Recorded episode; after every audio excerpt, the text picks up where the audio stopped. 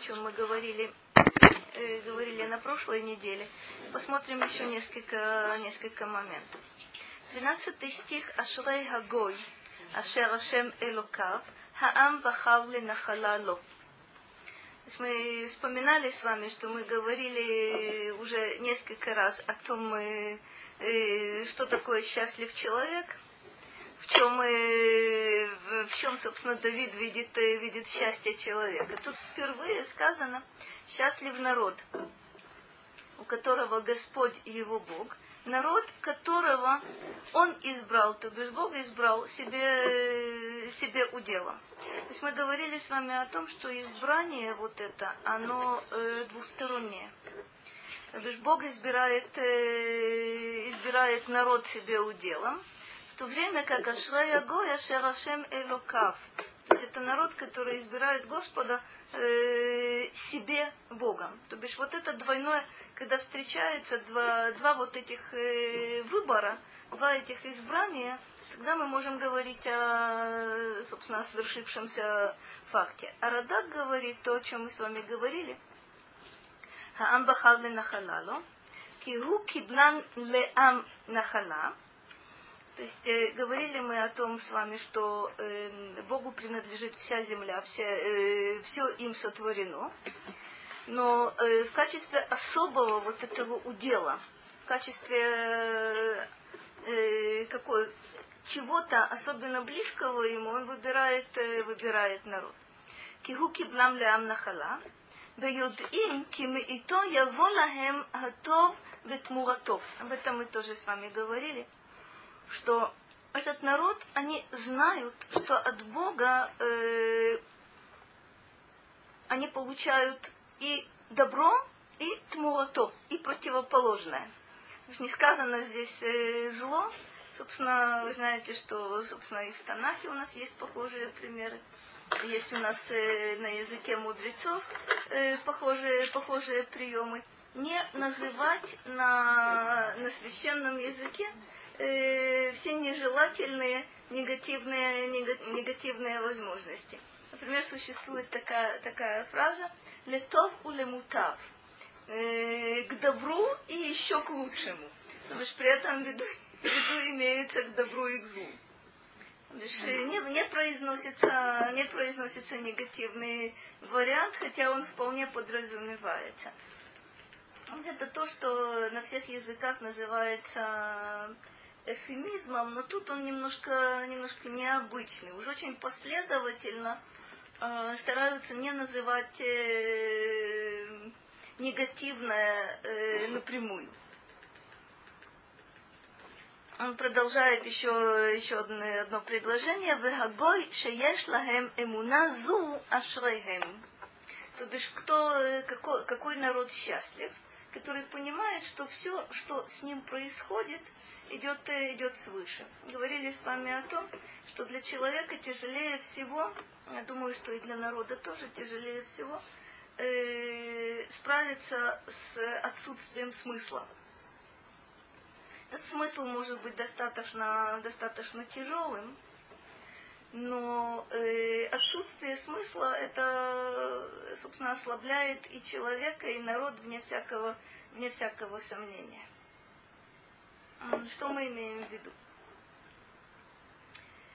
В период, скажем, в период мудрецов, если происходила какая-то трагедия, то мудрецы определяли, называли э, причины, называли корни этой трагедии. Иногда э, нам сейчас это кажется немножко э, ну, как-то не, необычно. То бишь мы привыкли, так нас учили когда-то в школе, да? Экономические, политические, военные причины и тому подобное. Почему вспыхнула война? Потому что есть раздел, э, раздел мира, раздел, раздел территории, да. А мудрецы всегда говорят, как, э, как ни странно, о том, что причины э, глубинные, их нужно искать где-то достаточно часто в других совершенно, совершенно местах. Не на поверхности, а, скажем, политика, экономика. э, раздел мира и так далее, это, это, это, то, что, это то, что на поверхности. А что глубинное? Отход от? В каждом конкретном случае это что-то что-то определенное. Если посмотреть, э, посмотреть, скажем, хм, то, что вы вспомнили, это э, так построена э, вся книга судей. Построена она очень интересно. Там э, э, есть цикличность, которая очень хорошо прослеживается. Ну, получается так. То есть э, начинается, начинается с того, что народу хочется жить как, э, как всем окружающим народам, то есть без ограничений и э, начиная, начинаются разные какие-то, появляются разные вещи. Э, народ действительно отходит от Бога, начинает, появляется, процветает язычество и так далее и тому подобное. И тут любопытный момент, эта книга судей, всегда есть нападение э, врагов. Начинается война. Начинается война, народы, ну понятно, к кому еще можно обратиться. Бог э, ставит нового судью, который одерживает победу на войне. И знаменитый лейтмотив, э, опять же, вот Ишкота Арец Арбаим Шана. На 40 лет наступает период э, благополучия. Умирает судья, и все начинается, начинается по-новому. То есть, на перв... то есть я, естественно, упрощаю э, то, что там сказано, для того, чтобы привести один единственный пример. То есть, если, э, если бы вы спросили, почему в таком-то году э, создалась, э, создались тяжелые условия в Эрец Исраиль? прямой ответ, тот, который лежит на поверхности, потому что Плештим напали. Или потому что такой, такой-то народ напал потому что э, есть война. Почему есть война? А ведь наверняка, это мы с вами понимаем, у вот этой нападающей стороны были свои экономические, политические и военные соображения. Все, все эти соображения можно просчитать. Но э, книга судей отвечает иначе. Все зависит от состояния народа то, что появляется, появляется вот этот бич. И есть война с внешним врагом. Это потому, что на самом деле внутри сложилась э, определенная ситуация, и вот ее разрешение. Значит, на, на первый взгляд, а, собственно, для современного историка и на первый, и на десятый тоже, мы можем проанализировать почему такой-то народ нападает на, на Кнаан. Какие цели он преследует. На самом деле э, причина была совершенно, совершенно другая. Как это понять? На человеческом уровне причины мне понятны. На уровне сущностном, внутреннем, они названы в книге, в книге Судей интересным является то, что вот эта, вот эта история повторяется и повторяется, и повторяется, и повторяется, и, кстати говоря, учит нас тому, что если народ своей истории, я вам должна сказать, что если человек в своей, в своей жизни не усваивает э, какую-то модель, которая повторяется и раз, и два, и десять, и двадцать, то нужно э, быть уверенным, что она повторится и в 21 раз. То бишь это отрабатывается. В тот момент, когда э, человек э, или народ в данной ситуации усвоил урок, больше эта ситуация не повторится. А вот книга Судьи, она... Потому что народ как-то иначе себя поведет, если он... Естественно, естественно. Если я понимаю, Понимаете, какая любопытная вещь? Что говорит, э, что говорит человек? Со мной это произошло уже один раз и два раза, но это все случайность, да? И три раза, либо он вообще не обращает внимания на то, что ситуация повторяется, либо он даже обратил внимание и скажет, ну бывает, ну, ну бывает. Мы же знаем с вами, что когда что-то повторяется три раза, два раза это может быть случайность. Но когда это повторяется три раза, мы знаем, что есть закономерность. А тем более, если нам книга судей показывает, ух, какую закономерность, которая почему-то во внимание э, не принимается. То, что в человеческой жизни происходит то же самое, мы с вами то, тоже знаем. Очень трудно отследить. То есть даже если ты видишь, что ситуация повторяется три или четыре раза, очень трудно как-то не попасть в нее снова. Это значит, что она не отработана. Понимаете, какая интересная вещь? То бишь, э, э, стараться нужно не избежать похожей, похожую ситуацию, когда она, ну, в общем, может возникнуть. А практически э, нужно попытаться найти глубинные корни вот этой ситуации. Что за этим стоит? Если мы находим и исправляем, то больше эта ситуация не повторяется. Если же мы не понимаем, если же мы остаемся только на поверхности, ну, теоретически, э, человек один раз открыл магазин с компаньоном, второй раз открыл магазин с компаньоном, третий открыл магазин с компаньоном, трижды прогорел. Что он, что он может сказать? Ну, я ну, ошибся с этим, ошибся с этим и ошибся с этим. Это правильно? На уровне поверхностном это чистая правда. Если он попытается найти, может быть, какие-то общие, общие вещи, какие-то корни, вполне возможно, что он разрешит свою ситуацию благополучно. Но, как правило, мы говорим, нет, не сравнивайте. Там был мой родственник, здесь был мой друг.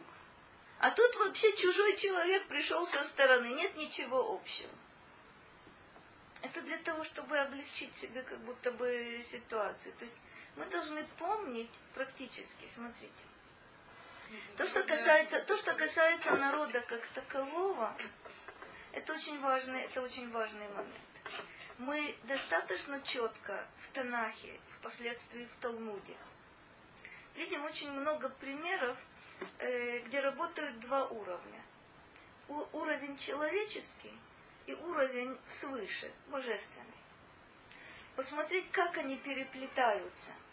Как интересным образом вот этот человеческий уровень, то есть со своими причинами конкретными, четкими, человек вам скажет напрямую, что вот я вот этого хочу добиться, да? Потом как это получается совершенно в другом направлении. Совершенно удивительная вещь то же самое, просто я не вижу этого. То же самое происходит и, и с каждым человеком э, в отдельности. Только мы, как вы сказали, либо не видим, либо видеть не хотим. Вот во время судей мудрецы, они сдавали вот эти э, объяснения, да, да, да, да. А сейчас вот есть такое, что вот сейчас какая... дали? Вот, скажем, связать это с катастрофой, что была. Смотрите, есть масса попыток дать ответ э, не на уровне политическом, военном, экономическом и так далее и тому подобное. Насколько эти ответы Э, соответствует, э, простите, уровню мудрецов или уровню Танаха, э, это очень убого. Это очень убого. Почему? Нет у нас тех мудрецов и нет у нас пророчества. То, что впоследствии мы точно будем знать, о чем речь шла, это я вам могу гарантировать. Когда мудрецы задают вопрос, почему был разрушен первый храм, второй храм, они называют глубинные причины вещи, вещи очень интересные. Если они говорят, что в первом храме было язычество и, собственно, было идолопоклонство, кровопролитие и так далее и тому подобное, во втором храме этого не было, но была вещь, которая называется сын Атхинам. И мы это от многократного повторения, э, в общем, мы, собственно говоря, и не понимаем, что оно такое. Что такое, что такое беспричинная ненависть, кстати говоря. Ну, сейчас мы можем понять, как левые и правые, скажем, здесь у нас А в чем это? А в чем это? А почему, почему это беспричинная ненависть? То есть интересно понять. Есть ненависть. Вот очень интересная вещь. Что такое беспричинная ненависть? А? Это тоже же есть причина. Нет, здесь же есть причина. Есть причина. Какая причина? А эти светские эти харидим, как бы. Это причина? Ну, это на поверхности, да. что Нет, ну, Что такое? для светских это причина, для Понимаете, этих это понимаешь, причина. какая, интерес, А понимаешь, какая интересная, понимаешь, какая это интересная вещь? Есть, есть, есть замечательная модель. Что такое беспричинная ненависть? Беспричинная ненависть, ну, покажется формулировка тоже достаточно э, неожиданной. Беспричинная ненависть это первая э, модель, э, первая это убийство. Это Каин и Гевель. Если вы спросите у Каина, причина. у, если вы спросите у Каина, почему ты убил Гевеля, то он вам скажет, я был инициатором жертвоприношения, он посмотрел, тоже принес жертву, его отметили, на меня не обратили внимания. И мы скажем, да, это причина. Нет, это называется беспричинной ненавистью, вот по какой причине. Каин говорит так, если Гевеля не будет, какую бы жертву я ни принес, Она будет она будет принята, потому что другой жертвы не будет. То бишь практически беспричинная ненависть это так.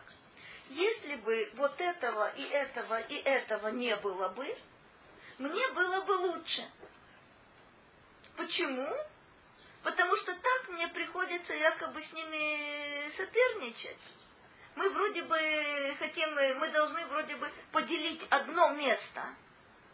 Вот есть, знаете, это знамен- знаменитая игра с музыкальными стульями. Когда 10 участников, 9 стульев. 9 участников, 8 стульев. И каждый считает, что на самом деле э, речь идет о том, что на всех стульев не хватит. Значит, я должен захватить. А если кто-то захватил, это он мой стул захватил. Это фатальная ошибка. Мудрецы говорят о том, что э, никто не, не, не может прикоснуться к чему-то, что предназначено для другого. Эйн адам ногея лемухан лехаверо афилу кимло нима.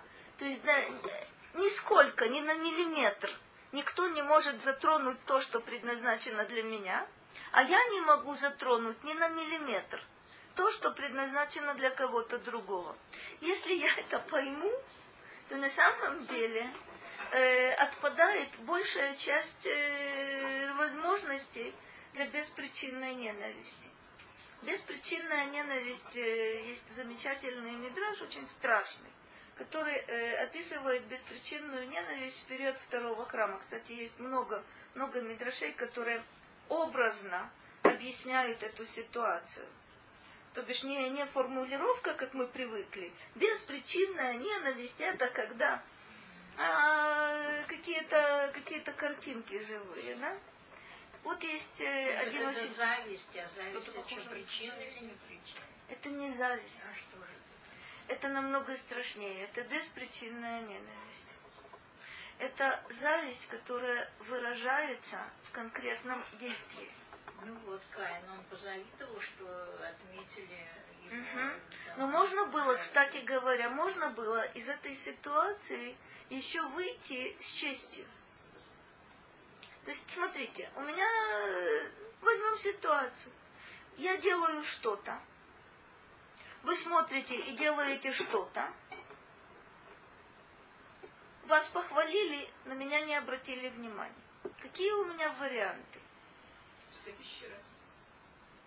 Либо, э, очень здорово, либо попытаться впоследствии сделать еще раз и попытаться сделать лучше, либо есть у меня вариант обидеться на, на того, кто повторил мое действие, либо, на самом деле это то, что делает Каин, обижается на того, Кто отметил вот это, вот это действие. То бишь есть много возможностей проверить, чем вы поступили лучше, чем я, или Легавдиль, чем Гевель поступил лучше, чем Каин, хотя никто не отрицает, что Каин был инициатором. Второе, э, подумать, собственно, а тут может быть какой-то намек. Может быть, что-то тут э, стоит. Поищем у меня, поищем у другого человека, который совершил действие и был отмечен. Или подумаем, может быть, тот, кто отметил, у него были какие-то дополнительные соображения. Ну, вы знаете, ну, смотрите, это из э, совершенно элементарных примеров. Ученик э, очень способный, выполнил домашнее задание. И ученик двоечник выполнил домашнее задание. Кого будет хвалить нормальный учитель? Двоечника. Почему? Что он первый раз выполнил хорошо. Совершенно верно. Э, отличник обидится? Если он отличник, действительно, если он разумный ребенок, Не он поймет, обидеться. он поймет, что на самом деле я всегда выполняю домашние задания, всегда правильно, и вообще-то я знаю, что учитель мною доволен. Но сейчас мой товарищ впервые домашнее задание выполнил и правильно, поэтому его так хвалят. Это странный, странный момент, то бишь иногда вот эта поддержка, вот это внимание, вот эта особая оценка, она не потому, что первый плох, а потому что второго нужно поддержать. Если я буду думать об этом, то у меня и зависти не возникнет, и упаси Боже не возникнет э, в такой ситуации беспричинной ненависти. Но нужно помнить, беспричинная ненависть, она, она именно в том направлении, о котором мы говорили. Не будь этого, пришлось бы обратить внимание исключительно на меня. То есть желание быть единственным в мире. Любопытно, что это называется беспричинной ненавистью. Вот пример, э, пример интереснейший э, вот этой беспричинной ненависти. Что два э, Коганим, вы знаете, собственно, о них сказано в похвалу им, что они очень хотят совершить, э, совершить служение. Поскольку Коганим много, а, собственно, воз- возможностей, скажем, намного меньше, чем, э, чем желающих, рассказывает Мидраш, что два молодых человека э, очень хотели совершить какое-то определенное действие. Э, нужно было жертву какую-то принести. И вот э, они бежали. Один держал в руке, в руке нож от э, страстного желания немедленно эту жертву принести. И когда он увидел, что товарищ его обгоняет, он вместо того, чтобы использ- использовать нож по назначению, всадил этот нож в него. И э, очень страшная, страшная вещь, когда э, рассказали, сказали об этом отцу вот этого пострадавшего, тот э, прежде всего постарался э, вынуть нож из, э, собственно, из тела собственного сына, чтобы этот нож э, не стал нечистым. Потому что если, если человек погибнет, то ножом это, этим уже никогда нельзя будет э, пользоваться. Странная вещь, треугольник какой-то. То есть вот этот треугольник, он объясняет, что такое, что такое беспричинная ненависть. Очень странная вещь. То есть, когда для, для людей вот, э, в пылу соревнования, кстати, причина, якобы повод вот этого соревнования очень благородный, совершить, совершить служение, куда, куда уж выше. Но что говорит Мидраш? Если ты готов э, для того, чтобы удостоиться вот этой чести, готов остановить другого любыми средствами, включая убийство, то, собственно говоря, о чем тут речь идет? И если отец будет заботиться о том, чтобы, собственно, нож был чистым, но не заботиться о том, что происходит с его же собственным сыном, вот это интересная, интересная ситуация, в которой работает беспричинная ненависть. Когда какой-то объект важнее, важнее человека. Когда э, собственно, все становится, все превращается в марионеток. Кто-то мне мешает сделать э, удивительно важную вещь, которую я хочу. Что нужно сделать? Остановить любыми, любыми средствами. Это убийство. Ну и что? То есть, когда цель оправдывает средства? Когда цель оправдывает средства. А чем заканчивается этот митраж? Уа. Он, он э, на самом деле обрывается на полусловие. Он не случайно обрывается на полусловие. То есть э, эту ситуацию нужно, нужно понять. Я же ничего не поняла.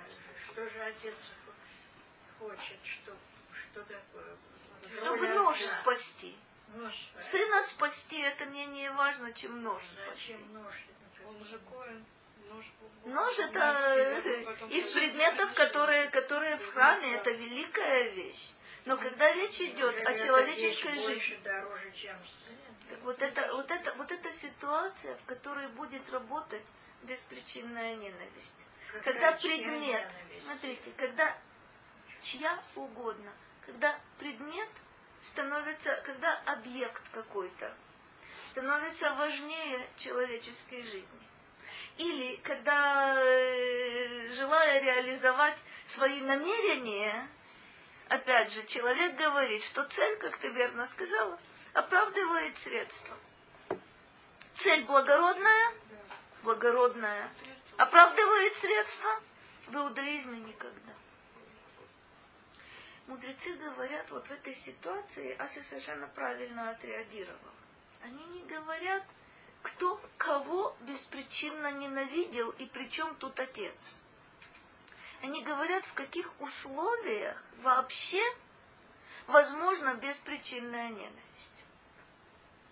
Что для Каина было важнее всего? Чтобы его э, находка получила положительную оценку. Он первый хочет принести, по меньшей мере, в Торе. В Мидраше считается, что первым был Адам. Он принес э, пер- первую жертву. Но э, в Торе прямой текст, у первого человека возникла идея принести жертву, это был Каин. Меня не оценили, Моя идея. а моя идея, Я первый. я первый. У меня патент. Вот это, это вы удивительная вещь. Он мог бы с честью выйти из этой ситуации. Проанализировать ее. И что бы Почему? А очень много чего. Он мог, как и верно было сказано, повторить свое действие, но сделать лучше, чем сделать Гевель. Для этого нужно было понять, что у Гевеля было лучшее. В чем тот был лучше, чем Каин. Каин эти вопросы не задает. Каин говорит о несправедливости. Мой патент, а, собственно, награду получил, э, получил другой, другой человек. Что еще? А, а, область нет, этот душу свою вложил в действие. А тот принес первое под руку попавшееся.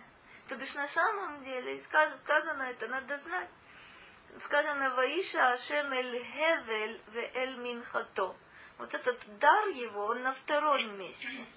А Бог обратил внимание на Хевеля и на его дар, а на Каина и на его дар не обратил. То бишь надо понять, что тут э, не то, что именно сделали, то есть не техника, а что стояло за этим. Если бы, если бы Каин сказал, да, действительно, идея моя, но исполнение было совсем на другом уровне, и поэтому на него обратили внимание, на меня нет, была другая возможность. Была возможность спросить у Бога, почему? Почему? И ответ наверняка был бы получен. Откуда я это знаю? Потому что там очень необычная ситуация. Непосредственно перед тем, как Каин э, совершает свой грех, Бог к нему обращается и пытается его остановить. Сразу после того, как он грех совершает, Бог опять к нему обращается. И а, э, совершенно верно, на самом деле, э, мудрецы обращают внимание, что проблема не, не в том, что технически сделано, а проблема в том, как это сделано. Ты, ты считаешь, что несправедливо поступили по отношению к тебе? Спроси. Задай вопрос. Почему это так? Каин молчит. То бишь он э, убежден в том, что он все понимает. Был факт несправедливости, с этим нужно э, разобраться. Как с этим разобраться? Понятно, как разобраться. То бишь добраться до того, э, кто обратил внимание и не обратил внимания, невозможно. Да. Разобрались. Вы считаете, что сейчас нет такой беспричинной ненависти? Есть. И много есть. Знаете, как вы рассказывали про эту девочку в автобусе? Вот это оно. Рассказ? Вот это оно. Я помню, это было энное количество лет тому назад. Я ехала в 25-м автобусе. Стоит девчонка с мальчишкой. И она ему указывает, э, проезжали в Геуле. 25-й автобус, проезжали в Геуле. Она ему, она ему говорит, ненавижу. То бишь, э, указывая, указывая, понятное дело, на людей в определенной одежке. То бишь, э, вот это ненавижу, ты не знаешь, кто это. Ты не знаешь, что это. Может быть, это лучший человек на земле, а ее это не интересует. Ненавижу. Вот это все, что она, все, что она могла сказать. Это называется беспричинная ненависть.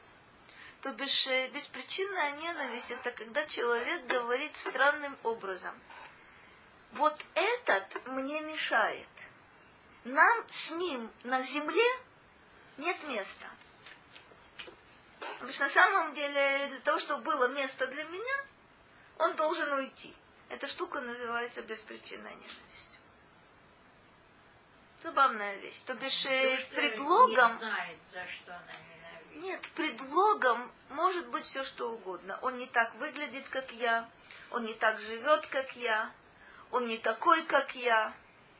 На самом деле причина там очень-очень любопытная.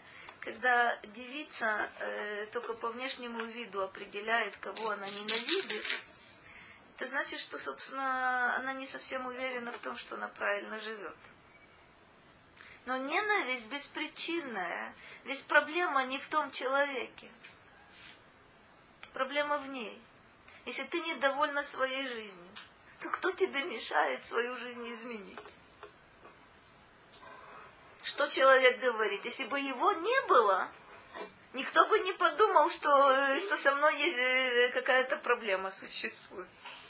А вот скоро он вот такой, секой, пятое, десятое, я с вами согласна, Ася, то есть это якобы ощущение э, скрытой угрозы, за которой ничего не стоит. Ничего не стоит. То есть вместо того, чтобы разбираться с собой, человек разбирается э, с другими. Я не помешаю, угу. Скажите. Вот учительница музыки. Они жили раньше в Рамоте, переехали оттуда. Причем угу. была куплена квартира, они продали. Причина. Там появилось слишком много религиозных. Угу. Стало неуютно. Вот да, это очень многие.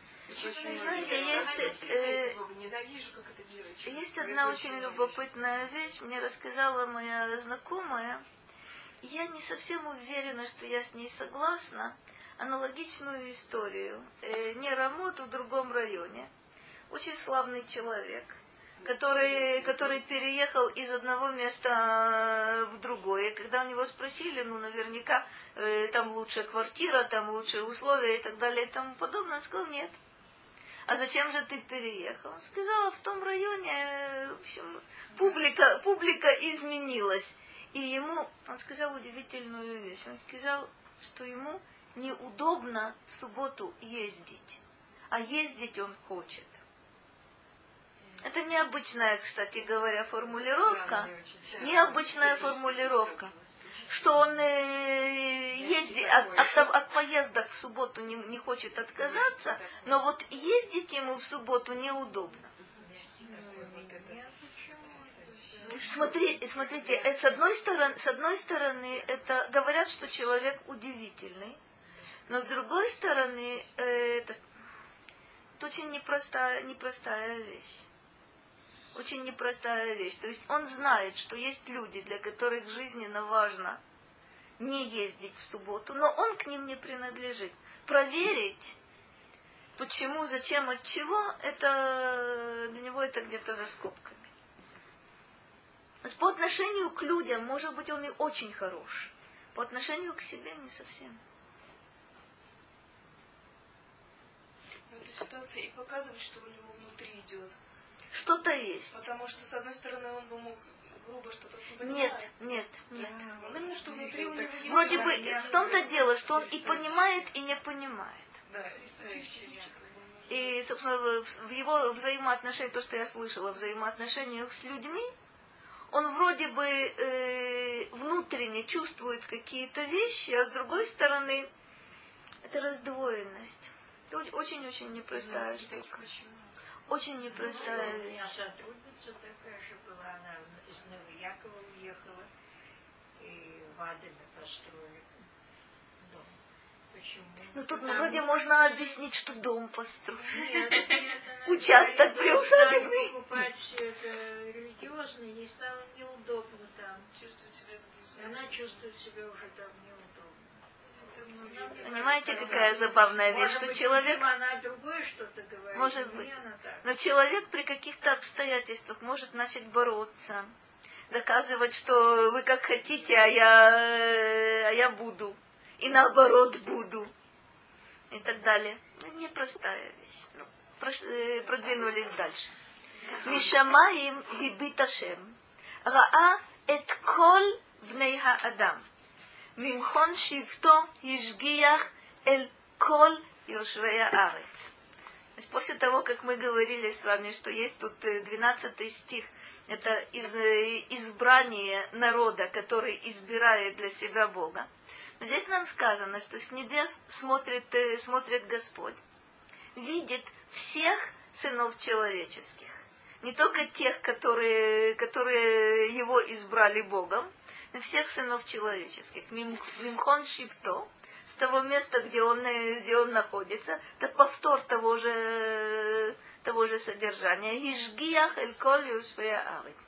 Ишгиях, вы знаете, что это слово, собственно, оно очень многоплановое. Ашгаха означает и заботу, и надзор, и, и, и наказание, и награду, и, собственно, все, что вы... Очень-очень много, много разных понятий здесь. Радак говорит нам э, вот какую вещь. Кто это знает? Что с неба Бог смотрит и видит всех сынов человеческих, не только нас. Он говорит так. Зе дата гой шезахар. Вот тот народ, который избран, и тот народ, который избрал, он знает, что с неба смотрит Бог на всех людей. То бишь нет исключения. Мы знаем с вами, есть два понятия. Есть понятие Ашгаха клалит, есть понятие Ашгаха протит. Мы увидим, что в этом мизморе Давид действительно говорит об этом. То есть понятно, что Бог видит всех, без исключения. И об этом мы будем говорить. Это называется Ашгаха клалит. То бишь, эта Ашгаха распространяется на целый народ. Кстати, и в животном, и в растительном мире Ашгаха распространяется на вид. Мы знаем, что все виды существуют, и даже если, если мы ошибаемся и говорим, что какое-то животное или птица, собственно, человек уже э, успешно да, истребил э, это существо из мира, то нужно знать виды. Это не, не, конкретно, не конкретно то, что мы, что мы называем. Ну, известно, скажем, ну, не знаю, э, э, есть такое существо, оно существует в, в очень-очень-очень незначительных количествах популяция. Есть, есть. Но э, если вы посмотрите на ту же самую морскую морскую корову, то вне всякого сомнения вы э, найдете других представителей того же самого вида. То бишь у каждого вида есть подвиды. И если, скажем, определенный попугай в Африке благополучно уже истреблен, то понятно, что э, подвид другой этого же вида существует. Об этом мудрецы говорили, об этом э, и в более поздние времена говорили. Э, ажгаха клалит, которая распространяется на вид животных, растений и так далее и тому подобное, и на неживую природу, кстати говоря, тоже, гарантирует сохранение вида. С нашей точки зрения э, мы поймем, что, кстати, когда мы считаем, что какой-то вид полностью э, истреблен, достаточно часто э, ученые обнаруживают его в самых неподходящих местах, в самых неожиданных местах.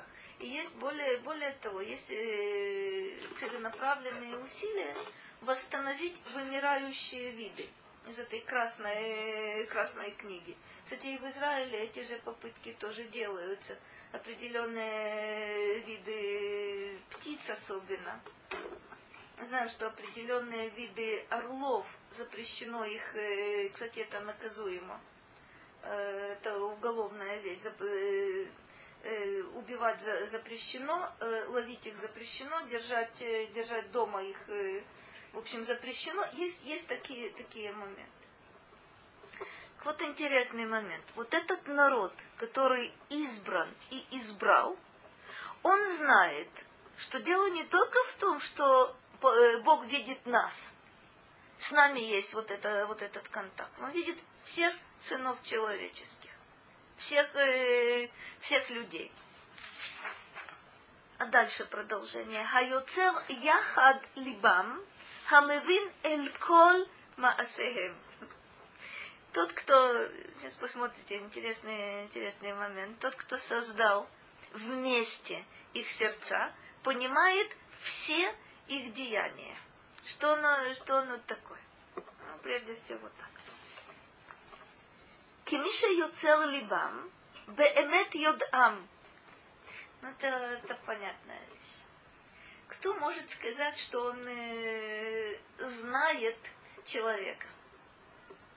Мы говорим, а, это мой знакомый. Или человек говорит, ой, ну себя-то я уж точно знаю. Ну, кто, кто знает меня э, лучше, чем я сам себя знаю? э, самому себя тоже иногда не совсем, э, не совсем легко знать, в каких ситуациях, когда возникает какая-то уже очень большая неожиданность. Человек не совсем, не совсем понимает, как он э, заранее он не знает, как он, э, как он будет действовать при таких-то таких-то обстоятельствах.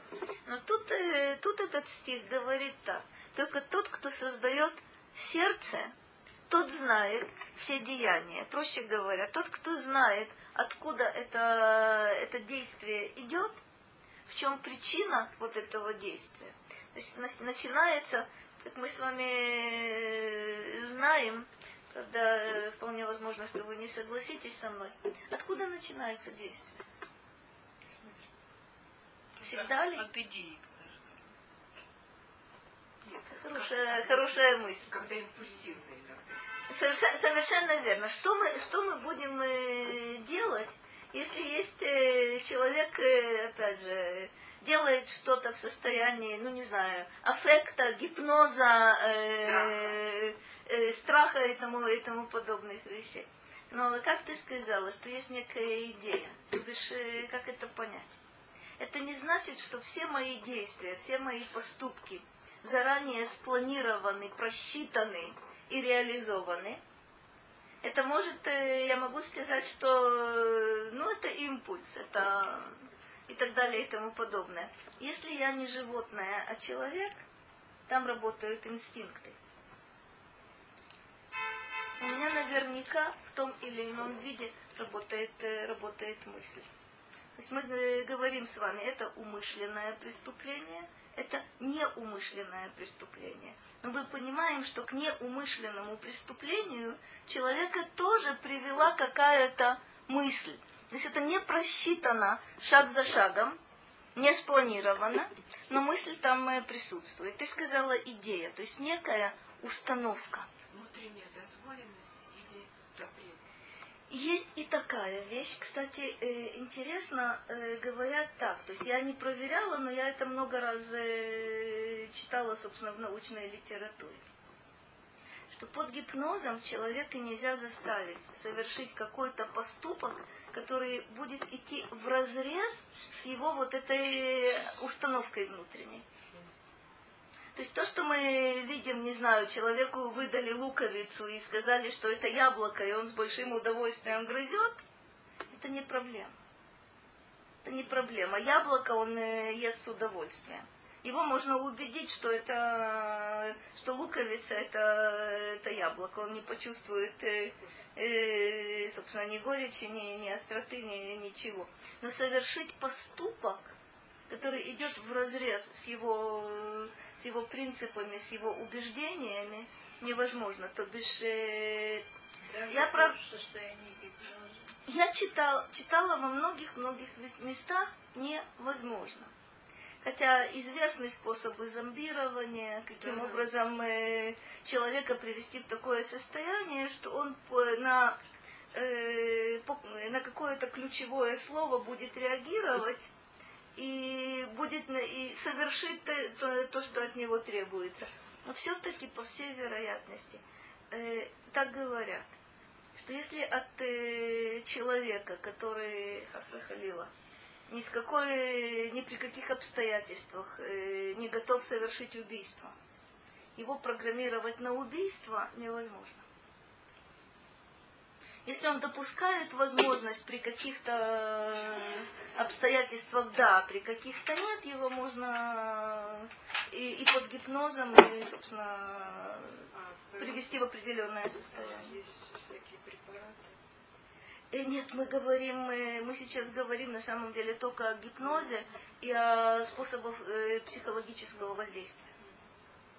Препараты это, честно говоря, совсем другая, другая область Это, это вмешательство на другом, э, собственно, на уровне физиологии. Это, это намного-намного э, жестче. Э, Радак говорит здесь вот еще что. כלומר, איך ייעלמו ממנו מחשבות ליבם והוא יוצרם? То бишь, как от него могут скрыться помыслы человеческие, вот это махшавот либам, если, если сердце им, им создано. То есть э, все открыто перед Богом. Почему? Потому что Он является, является Творцом. Мы увидим сейчас удивительную вещь. Что такое яхад? Хайоцер яхад либам тот, кто э, создал вместе их сердца. Причем тут вместе. Киядам кулам дерех клал. Удивительная, удивительная фраза. Что значит ядам кулам дерех клал? Как Бог знает все сердца и все помыслы? Одновременно. Что такое, что такое одновременно? То бишь человек, смотрите, э, основная, э, главная сложность э, для нас понять эту ситуацию, это так. Одновременно у человека не может, не помещаются две мысли. Одновременно у человека не может, он не может вместить два разных, два разных чувства. То есть, э, если я смотрю, э, в принципе, на одного, внимательно смотрю, то другого я максимум воспринимаю краем глаза, и это уже совершенно, совершенно не то. то человек – существо ограниченное. Здесь же Давид говорит, Хаюцер яхад либам, хамивин эль коль маасехем. То бишь вот это яхад либам, это восприятие дерех клаль – это когда вся картина открыта. Нам это представить совершенно невозможно. Сколько бы миллиардным, э, миллиардов населения не было бы на Земле, все, э, все открыто. Почему человек совершает э, ошибку, о которой мы будем говорить немножко, немножко позже? Почему у человека возникает бредовая идея на тот счет, что Бог не видит и не знает? Ну, он себя стоит просто. Совершенно верно. То есть он сравнивает. Мы же, мы же постоянно приписываем свои человеческие свойства всему. Мы приписываем животным свои человеческие свойства, поднимая их несколько. Мы приписываем Хасва Халила Богу человеческие свойства. Ох, как опуская, эм, да, до, до невероятной, эм, да, эм, состояния. То бишь, что мы говорим? Мы говорим, быть того не может, чтобы одновременно можно было знать, что происходит с каждым конкретным человеком в данную каждую конкретную секунду, в то время как мы знаем, что человек это же не статик, это же постоянная динамика. Как это можно знать? Это когда мы заботимся о Господе Богу. Есть еще один способ, о котором мы уже говорили и будем еще неоднократно говорить. Человек говорит, я не вижу на поверхности причинно-следственные связи. Вот этот человек э, хороший, но почему-то он не получает награду. А вот этот человек плохой, но наказание он не получает, а наоборот, ему вполне-вполне хорошо живется. Вывод, кстати, это вывод для младшей э, группы ясельной, это значит, что Бог не видит. Вместо того, чтобы сказать, я не вижу всю картину, и поэтому у меня создается э, превратное представление о том, как работают причинно-следственные связи. То есть это надо связать материальное, нужно связать э, его с духовным. Нужно связать прошлое, настоящее, будущее. Увидеть всю картину и тогда сказать, есть причинно-следственные связи или нет. Кстати, нужно увидеть э, еще более интересные вещи. Нужно увидеть, каким образом этот конкретный человек вписывается в свое поколение. Каким образом э, этот человек, это достаточно часто бывает, связан со своими предками, то бишь связан с другими поколениями, как он связан со своими потомками которые будут жить э, энное количество лет, э, лет после него. И тогда вроде бы ты начнешь что-то что понимать. Но кто же это видит? Кстати, вы знаете, каким образом человек в настоящем связан с будущим? Через знаете? Через последствия своих поступков. И понятно, через потомков и через учеников. Но прежде всего через последствия своих поступков. Но человек в настоящем совершает поступок. Но, собственно, этот, этот поступок оказывает воздействие на других людей, на какие-то обстоятельства, не только сейчас, сию минуту, но действие его может быть очень-очень продленным. Кстати, поэтому э, в Рошашана мы говорим о том, что в Рошашана оцениваются поступки живых и мертвых. Какие у мертвых поступки? Последствия того, что было совершено иногда тысячи лет тому назад. А вот так. Это не только в прошлом году, позапрошлом и десять лет тому назад. Есть, смотрите, не у всех, не все ситуации э, вне всякого сомнения, то, что я вчера разбила вазу, у этого, э, я надеюсь, быстро последствия только в ту минуту, когда, когда она была разбита.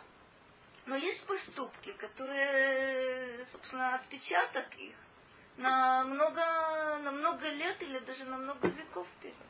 В зависимости от уровня человека, в зависимости от э, э, поступка конкретного.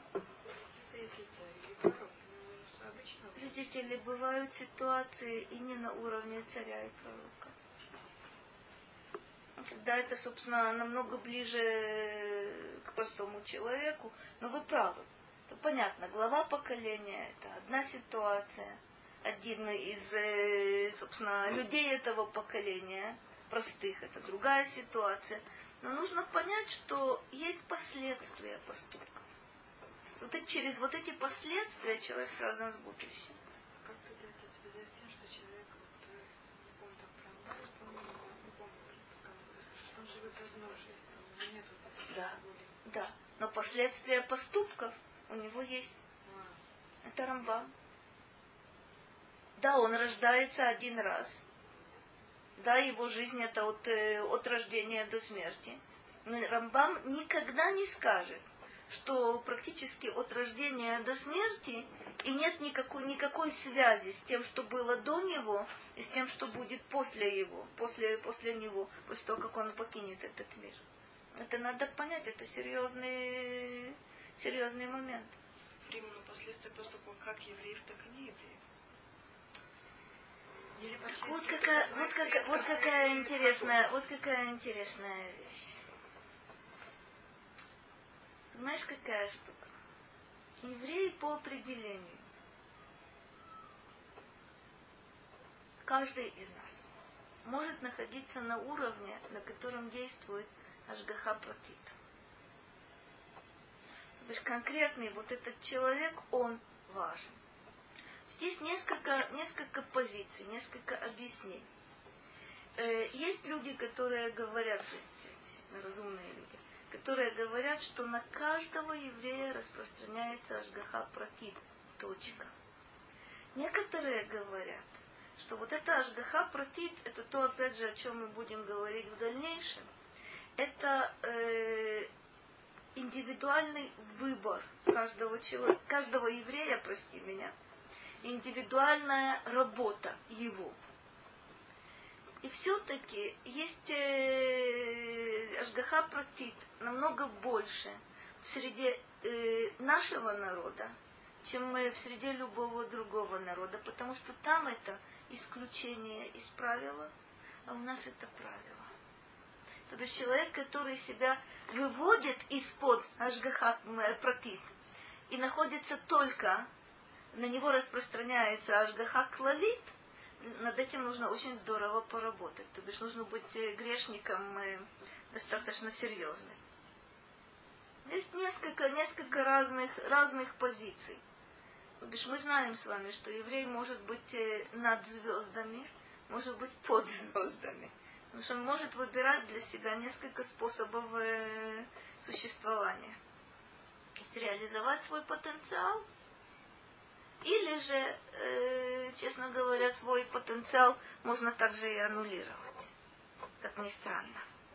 Для э, человека из любого другого народа. Это верно. Если он относится к категории э, соблюдающих э, Шева Мицвод Бнейноах, вне всякого сомнения, об этом говорят напрямую, у него есть Улам Аба, у него есть э, связь с Господом Богом.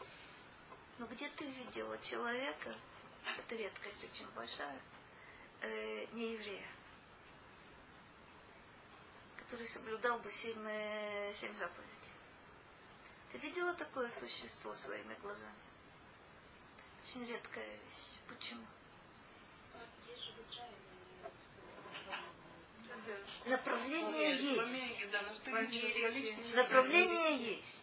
Ну, а почему? Что Но увидеть- людей среди них? Это, это дело не в том, хороший, нехороший. Ну, лично их я не видела. Очень непростая вещь, если вы знаете, что входит в семь заповедей.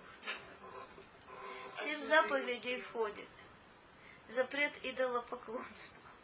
Первый запрет. Есть атеисты, которые... Атеисты хуже. Атеисты не из- Посмотрите, тут э, парадокс вот какой. Семь заповедей э, для сынов Ноаха исполняет только тот человек, который верит в Бога Творца и знает, что от него получены семь заповедей, которые все, все человечество должно исполнять. И несмотря на то, что все человечество эти заповеди не исполняет, находится кто-то один, кто говорит, а я исполнять буду. Проблема. Это нереально. Почему нереально? Да потому что если он относится хоть к какой-то религии, простите на добром слове, то это уже он не сумеет э, исполнить вот этот первый запрет, э, запрет идолопоклонства. Кроме того, в число семи заповедей входит тоже очень странная заповедь, которая называется геним. То есть создать э, судебные инстанции. Отдельно взятый человек не может устроить свой собственный суд, на котором он же себя и будет, э, и будет судить. То есть предполагается, что для того, чтобы были вот эти бнейнуах, исполняющие шева мицвод, это должно быть человеческое общество. Такого человеческого общества в природе сейчас нет. Что тогда имеется в виду, божественные суды, если это обращается к каждому человеку? Гляди, нет. В этом-то вся штука. Что когда придет, смотри, когда придет Машиях, и когда не будет Гиюра, прости меня на добром слове, то кончается эта история. А что же будет? Да все человечество будет соблюдать семь заповедей. Но у них не будет возможности присоединиться к Израилю? Нет. Нет. И нет такого долга. Ты смотри, какой интересный момент. Когда-то мне рассказывала моя учительница очень э, историю замечательную, которая где-то мне что-то что объяснила. К ней пришел э, немец, который сказал, что э, он, э, в общем, пришел, э, принял решение э, пройти гию. И моя учительница у него спросила, а зачем тебе? Ты что, не знаешь, что на самом деле, если ты исполняешь э, семь заповедей, всего семь заповедей, не надо 613, всего семь заповедей, то практически ты делаешь то, э, то что угодно Богу. Ты родился немцем, и ты выполняешь эти семь заповедей. Она ему не, не объяснила на самом деле. Ну да. Но он ей объяснил очень э, удивительную вещь.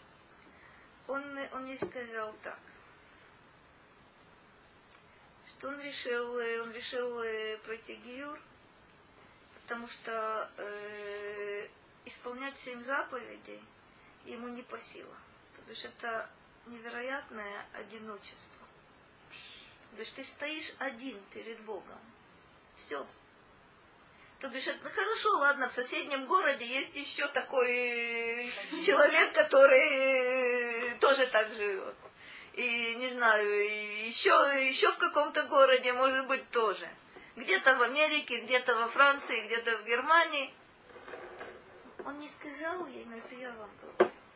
Невозможно это, потому что, скажем, та же самая, та же заповедь Диним, она неисполнима отдельно Диним.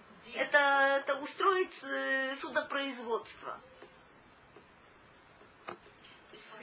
Рима, а как же э, Раф э, Шварц вот, написал, ну вот эта книжка, и сейчас я читала черное и белое последний, mm-hmm. как бы журнал, что э, там призывает к тому, чтобы здесь это тоже развеять, сделать вот эти вот общества.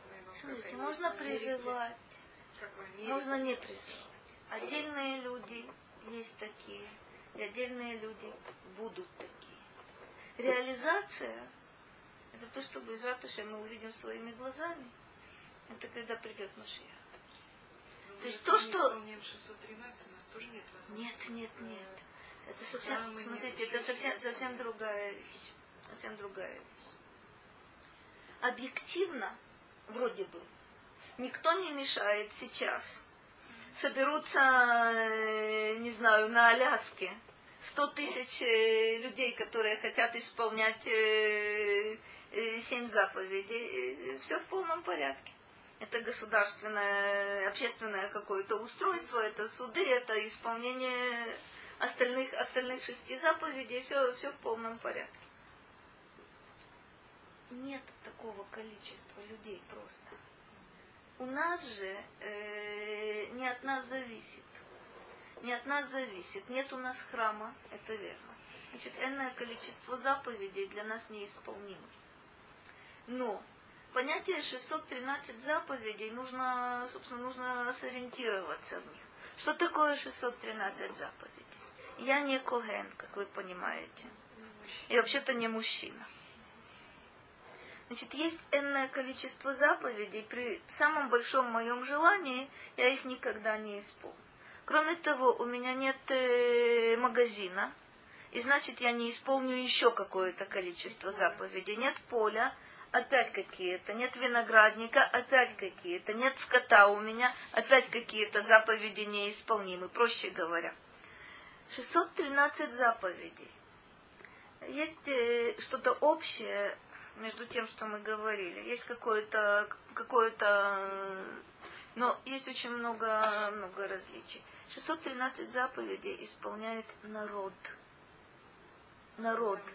Народ. Когда есть народ Израиля, который на земле Израиля, при существовании храма каждый исполняет свое, все вместе составляет 613. Вот это единство. Это не значит, что мы, что кто-то из нас будет иметь возможность. Никто и никогда не будет иметь возможность.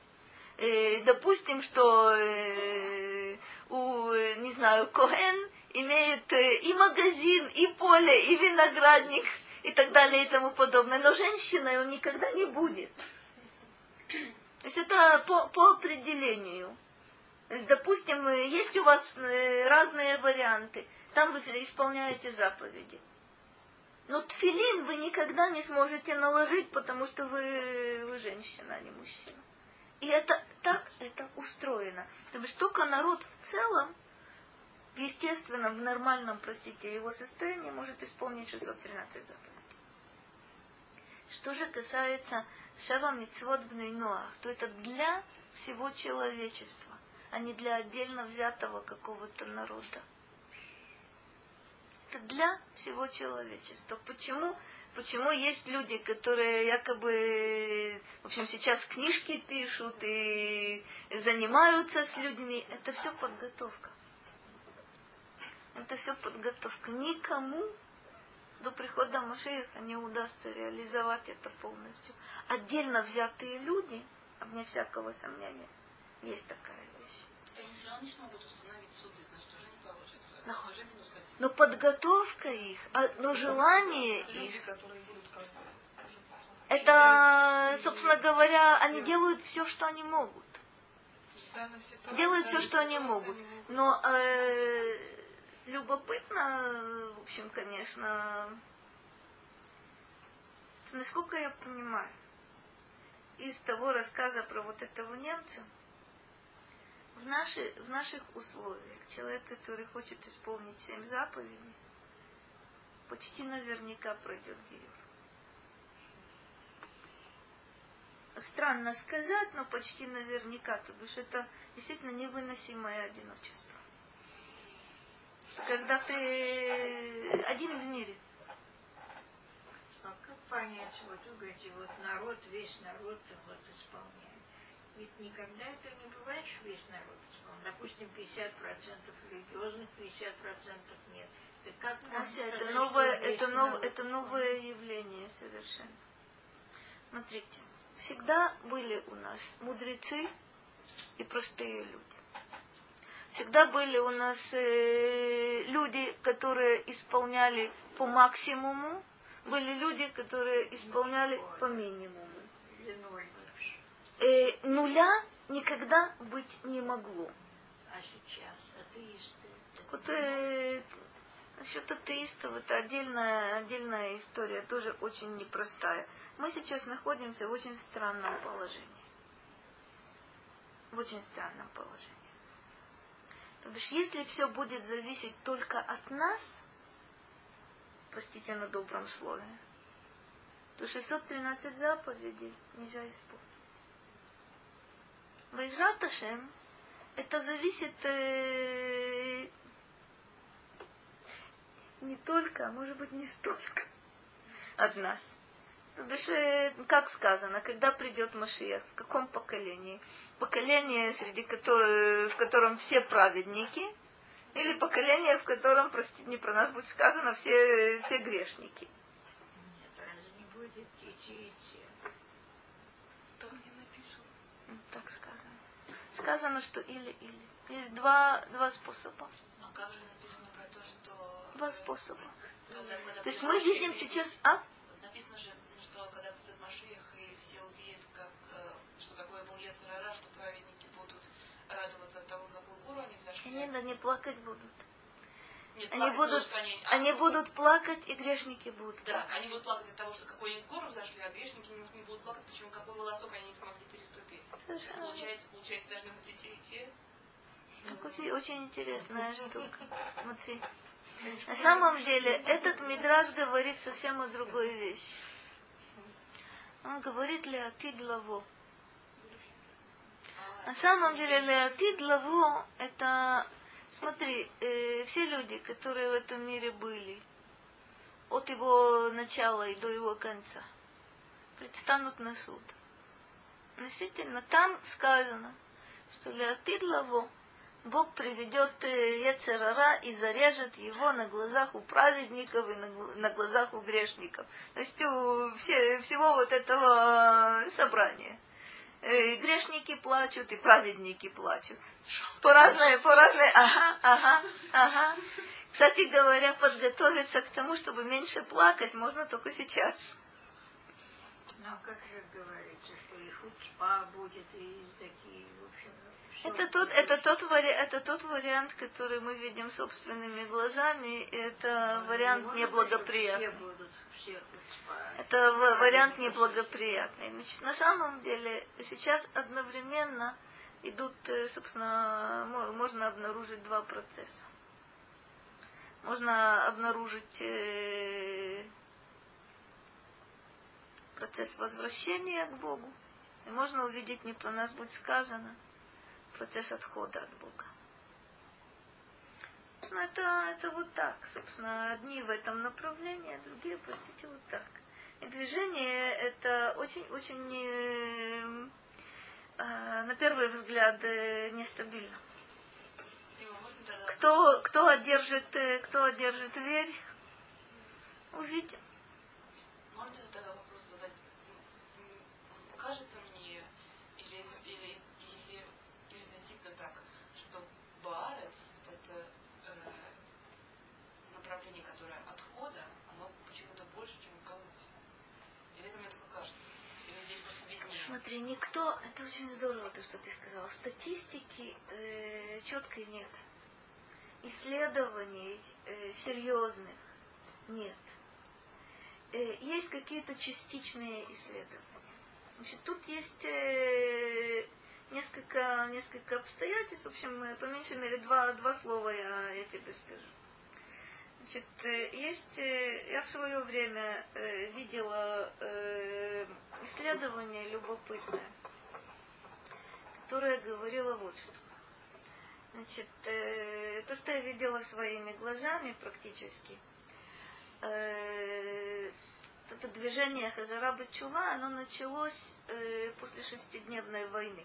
Этого я не видела. Но вот то, что было после войны Йом-Кипур, это я застала. Действительно массовое, массовое движение.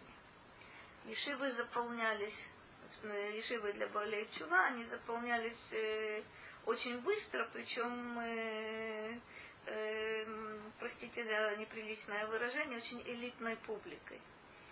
Например, э, собственно, эскадрильи в полном составе.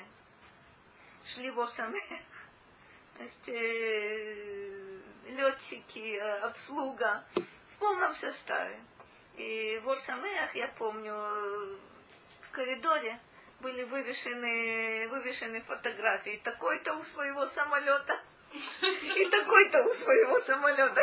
Всегда так смотрела с большим и большим удивлением. А этим гордились, мол, вот кто высшие офицеры и летчики. Куда там... Видели, что это чудо произошло. Видели, видели, Я видели. Так вот это, вот это вопрос очень интересный. Прошло Какой вопрос? 10 лет. Э, Я помню э, исследования, которые были опубликованы в середине 80-х годов. Вот что, что получилось. Значит, э, если люди шли в Ешивы и занимались серьезно, там они оставались. То бишь не, не значит, что они в Ешиве сидят по сей день, но э, не было отката. А вот те люди, которые э, начинали на, на разных семинарах и, в общем, знакомились с какими-то семьями, и, в общем, это принимало немножко такой, э, э, ну, простите, вид э, какого-то социального, социального какого-то движения. Вот познакомились, вот как здорово, вот были на субботе, вот были на празднике, вот как хорошо, но не учили Тору серьезно через 10 лет э, все это, простите, отхлынуло назад. И это очень страшно. То бишь тот, кто, тот, кто занимал, тот, кто учил Тору, а вне всякого сомнения, каждый день открываются какие-то какие новые вещи, эта работа совершенно бесконечная, беспредельная тот же, кто знал только, как хорошо было в субботу, и как хорошо было в Пурим, и как хорошо было в Песах у того-то, того-то, того-то, э, это больше десяти лет не держится. И было достаточно много, много трагедий. Понимаешь, какая вещь? Есть другое явление.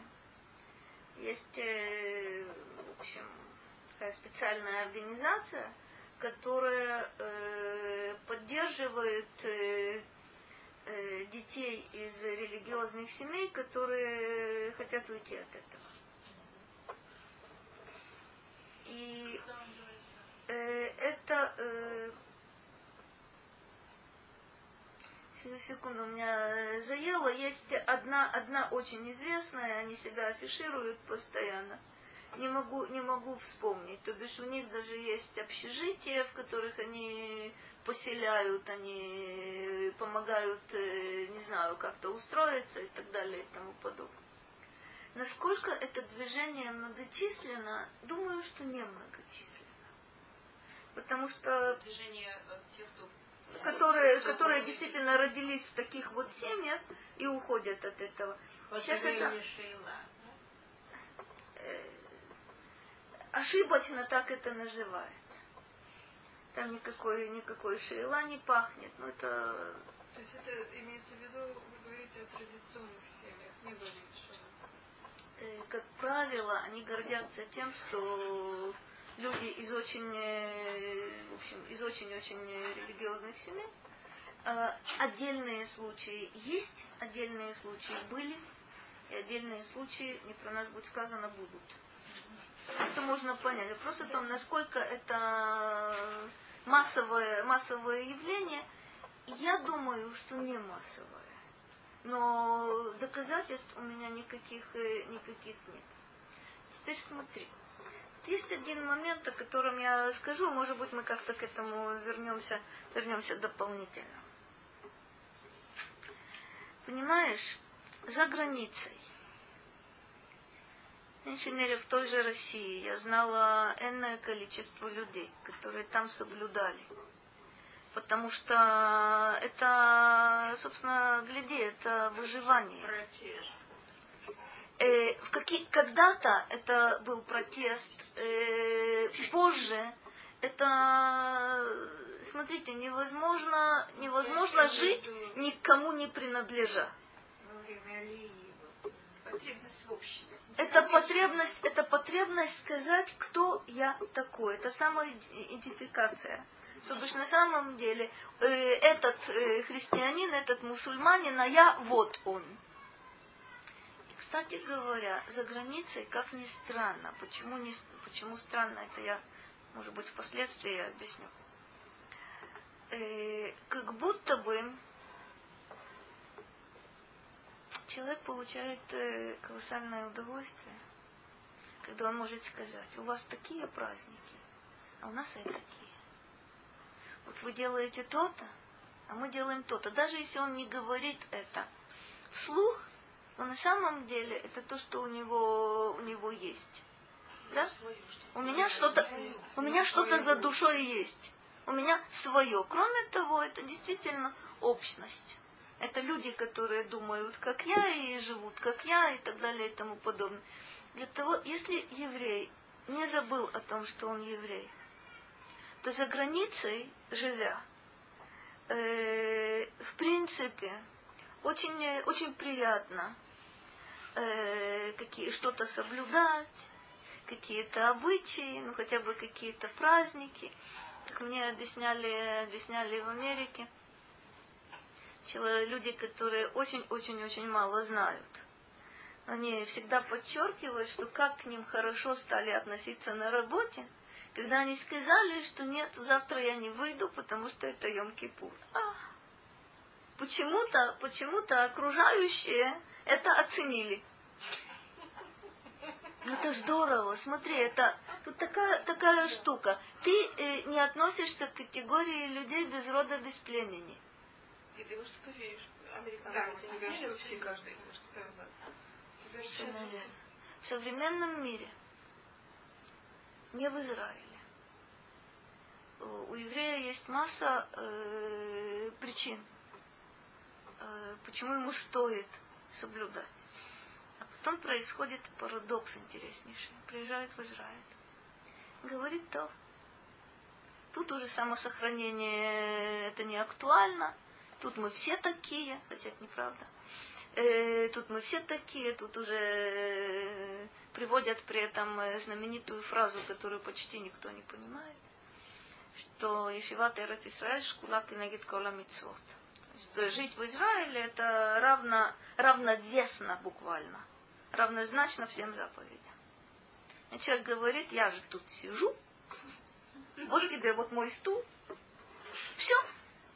И вот это самая-самая страшная, самая фатальная ошибка. Потому что на самом деле заповеди исполнять нужно и можно именно здесь за границей, это для того, чтобы сохранить себя. Он говорит совершенно замечательно, это, собственно, точка зрения Рамбана, точка зрения Раш. За границей еврей исполняет заповедь, чтобы было кому вернуться в Эрец Исраэль, потому что иначе некому будет возвращаться. Если, нет, если не будет соблюдения заповедей за границей, то, ну, вы знаете, сколько, сколько евреев растаяло на протяжении последних трех тысячелетий. Очень много растаяло, растворилось бесследно. Вот. Но мы к этому будем возвращаться неоднократно и посмотрим удивительный-удивительный парадокс. Э, где больше, где меньше вот это движение, я не знаю. Я не знаю. То есть даже если бы ты мне доказала, что э, за границей больше, скажем, э, притяжение к положительному полюсу. А здесь Хасва Халила, я так не думаю, больше притяжения к отрицательному. Можно было бы понять это явление, но я думаю, что это не так. Мне кажется, в Израиле жестче условия жизни и выбора. Как бы Понимаешь, они ярче. Нет да, они да. ярче. А там его как бы... То есть здесь на самом деле поляризация большая, или, то бишь или-или. То есть конкретный выбор. Или так, или так. Или-или. А Тут невозможно сидеть на двух стульях, по правде говоря. Тут нужно определиться, найти себя. И вокруг одно, а в этом районе живешь вокруг то, в этом районе другое. А Совершенно там, верно. Масса вариантов. Причем каждый из носителей утверждает, что только он и прав. Ну, еще Пять прав и еще раз прав. А кроме него не, не э, правых нет. Правых нет. Все левые. Тут,